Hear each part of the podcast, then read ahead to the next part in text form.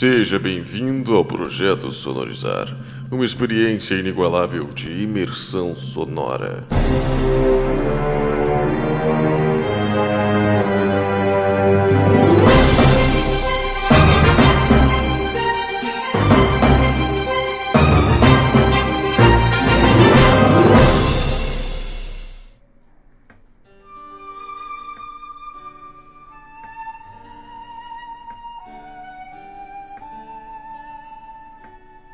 Prólogo.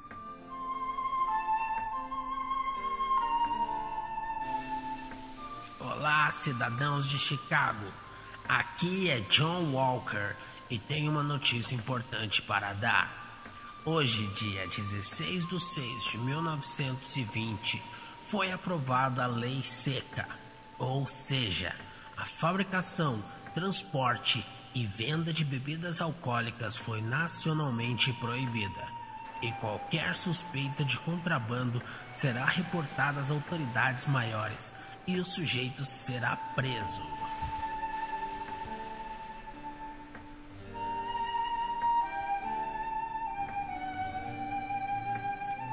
Frank Bugsy serviu-se de uísque e acendeu um charuto.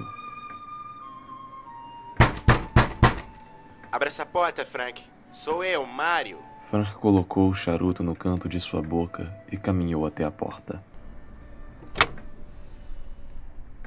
O que você quer, Mário? Será que não posso nem vir à casa de meu primo sem ser tratado mal? Não existe mais educação por essas bandas mesmo. Ah, para de ser fresco e fala logo o que você quer. Você precisa voltar à família, Frank. Com essa lei seca, a gente vai faturar muito dinheiro. Mas para isso, a gente precisa do nosso melhor integrante. Olha, eu, eu já te falei, primo. Eu não volto mais depois que minha mulher e minha filha foram ameaçadas. Falou Frank.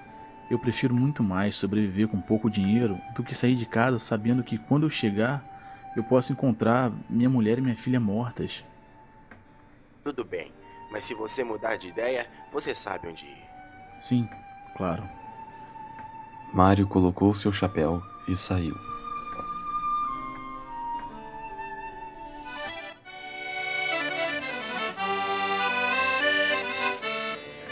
Dois charutos.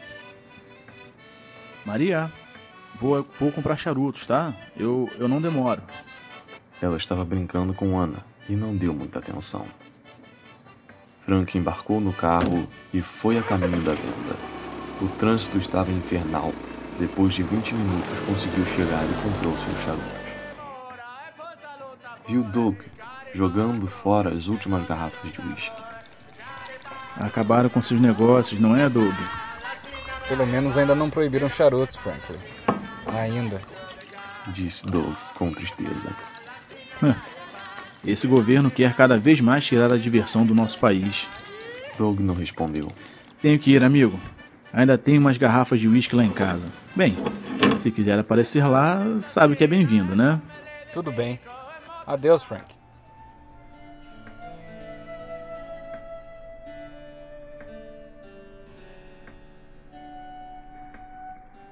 Oi, cheguei, disse Frank, não obtendo resposta. Um silêncio absoluto tomava conta da casa. Bem, devem estar dormindo. Buxy caminhou até o quarto. A porta estava fechada. É, estão dormindo. Eu não deveria atrapalhar. Maria anda tão cansada. Ana dá muito trabalho para uma garotinha de só quatro anos. Mas um pressentimento ruim dominou Frank e ele decidiu abrir a porta. Sua mulher e filha estavam na cama dormindo, mas estavam dormindo num sono que duraria para sempre. A cama estava toda ensanguentada. Maria estava sem roupa e banhada em sangue. Sua filha Ana só levou um tiro na cabeça. Mas teve que ver todo o sofrimento e agonia de sua mãe enquanto era violentada. Em cima de sua filha havia uma carta. Isso é por tudo que você fez com nossa família enquanto representava os Bugsy. Você sabia que um dia essa hora chegaria, e chegou. Levou sorte de não estar em casa, Franklin Bugsy. Tony Coppola. Franklin enterrou sua mulher e filha no quintal de sua casa sem derramar uma lágrima. Jogou fora as roupas de cama sujas de sangue. Colocou a carta em seu paletó. Sabia que a hora de seu retorno havia chegado.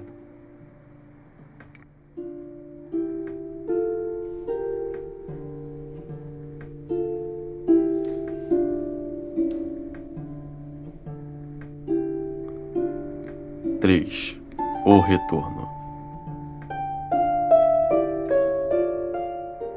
Era uma terça-feira chuvosa. Raios brilhavam naquela noite escura enquanto Frank ia parar o Bugs's Bar. Ele desceu do carro e viu uma viatura da polícia em frente ao bar. Bateu na porta e foi recepcionado por Mário. O que houve, meu primo? Perguntou Mário, preocupado. Preciso falar com o Dom. Ele está? Está lá falando com o policial, mas creio que não vai demorar muito. Policial? O que aconteceu? Ah, com essa lei seca, os policiais estão checando todos os lugares que vendiam bebidas para ver se já desfizeram de seu estoque. Entendi. Uma porta dupla se abriu e dela saíram o policial e Dom Salvatore Buxi. Tudo certo por aqui, senhor Salvatore. Desculpe o incômodo. Não foi nada oficial. Uma boa noite aos senhores. Despediu-se o policial. Salvatore olhou para Frank e abriu um sorriso paterno. Fazia mais de dois anos que ele havia saído da família, mas era o braço direito de Salvatore. E em sua volta não seria diferente. Olá, filho. Sentimos sua falta. Mas estou curioso do porquê de seu regresso. Disse o Dom. Esse é um dos motivos que eu quero discutir em particular com o senhor. Vamos até meu escritório. Salvatore sentou em sua poltrona, acendeu um charuto.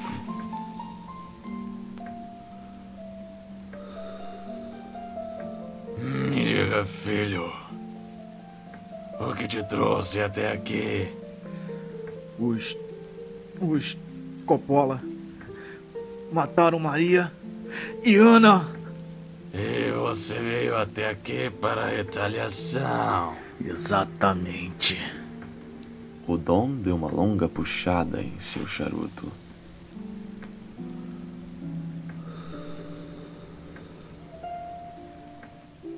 Você veio até o lugar certo. Mas temos que discutir outro assunto primeiro e precisa ser discutido com a família toda. A reunião vai ser amanhã às nove da noite. Fique hospedado aqui até quando sentir que está apto a dormir em sua cama novamente. E outra coisa, não faça nenhuma besteira e nem haja por impulso, pois não foi assim que te ensinei. Obrigado. Eu que agradeço, filho. Agora, vá dormir.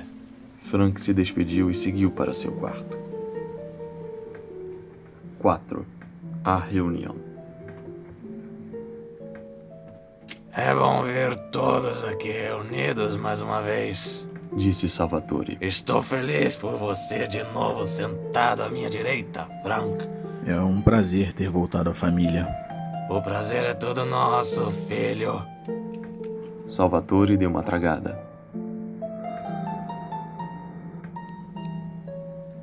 O que lhes trouxe aqui é o seguinte, senhores. Todos vocês sabem que a lei seca foi aprovada. Ou seja, não podem mais vender e nem produzir as bebidas. O que faremos é muito simples. Vamos achar um vendedor e vamos contrabandear a nossa própria bebida por preços absurdamente altos. Alguma sugestão? Ninguém se manifestou. Alguém contra? Ninguém se manifestou. Bom, parece que temos a unanimidade. Eu achei um produtor de bebidas em Nova York. O cara é um gênio. Ele faz whisky, vodka, rum.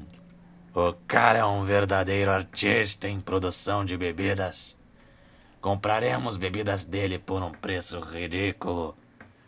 E também achei um comprador de Nova York. O nome dele é Travis Phillips. É um magnata viciado em álcool. O plano parece perfeito. Mas alguém teve a mesma ideia que a gente. Quem? perguntou Frank. Tony Coppola. E todos aqui nessa mesa sabem o que fazemos com concorrentes. Frank, deixe todos a parte sobre o que aconteceu com sua família. E também para termos outro bom motivo para matar esses filhos da puta. Os capangas do Tony entraram em minha casa, estupraram a minha esposa, mataram a minha filha e ainda deixaram essa merda dessa carta. Isso é por tudo que você fez com a nossa família enquanto representava os Bugs. Você sabia que um dia essa hora chegaria. E chegou. Levou sorte por não estar em casa, Franklin Bugsy. Tony, filho da puta, Coppola. Frank leu em voz alta. O que a gente tá esperando para matar esses desgraçados? Disse Mário. Amanhã à noite é o prazo que eu te dou para esperar. Explicou Frank. Eu tenho um plano aqui.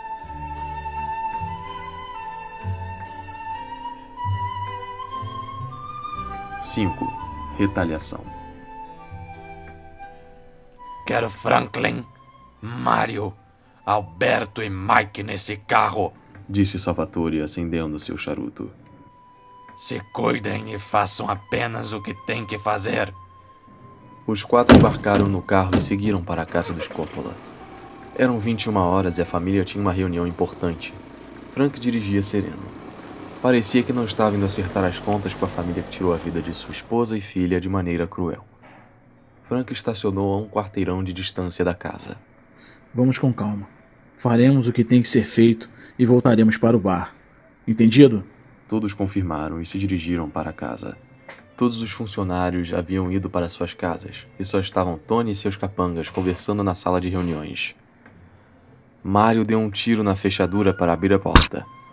Como sua pistola estava com supressor, ninguém na casa ouviu. A casa era gigantesca, com um saguão enorme e uma escada para seguir para os quartos.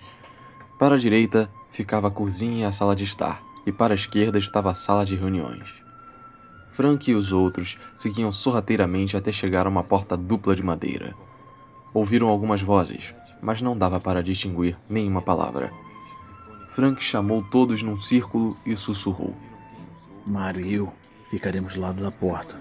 Alberto fica atrás mirando. E Mike chuta. Aí entramos atirando. E. Ah, outra coisa. Não atirem em Tony. Eu mesmo quero matar ele. Quando todos estavam em suas posições, Franklin contou até três e Mike chutou a porta. Havia sete homens e Tony Coppola na mesa. Os sete mal viram quem entrou e foram mortos. Tony não acreditava no que estava vendo. Como ninguém avisou do ataque. O homem que era considerado o gangster mais inteligente da América foi derrubado em seu próprio território. Mas o motivo ainda era uma incógnita que estava palpitando em sua mente. Por quê? Eu não fiz absolutamente nada para esses desgraçados. Olha só você, Tony. Por essa você não esperava, não é mesmo? Disse Frank dando uma gargalhada. Realmente, Franklin. Mas me conte, qual o motivo da sua visita calorosa? Talvez essa merda explique! Disse ele nervoso. Frank jogou a carta em cima da mesa. Coppola leu e olhou para ele. Não fizemos nada disso. Você foi enganado. Cala a boca! Frank deu um tiro na face de Coppola, que caiu de bruços em cima da mesa.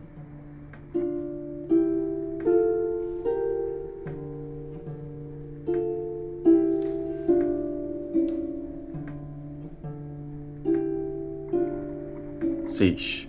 Entre família.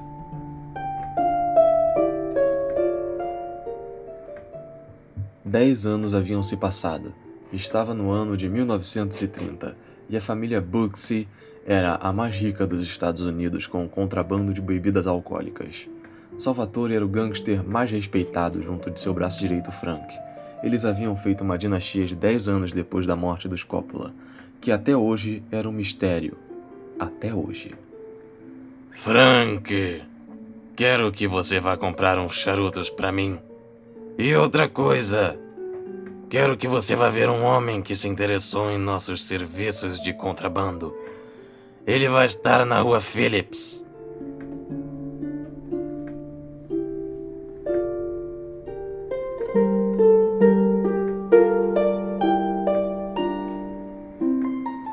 Frank comprou os charutos e foi encontrar o sujeito.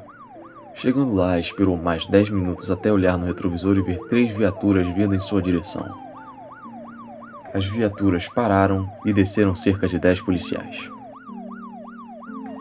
Desça do carro, Frank Bugsy. Você está preso pelo assassinato de Tony Coppola e mais sete de seus capangas. Frank desceu do carro. É? E quais as provas você tem disso? Disse ele debochando do policial. Essa aqui basta. O policial tirou um pequeno gravador de seu bolso e Frank escutou. Os capangas do Tony entraram em minha casa, estupraram a minha esposa, mataram a minha filha. O que a gente tá esperando para matar esses desgraçados? Amanhã à noite é o prazo que eu te dou para esperar. Havia sido traído e manipulado pela sua família, assim como um boneco de ventríloco. Então, não foram os Coppola que mataram Maria e Ana. Foi o próprio Salvatore. Ele me usou para matar os Coppola, para tirá-los do caminho. E assim, esse desgraçado não teria mais nenhum obstáculo. Pensou. Frank foi preso e deportado para o México, onde cumpriu uma pena de 15 anos.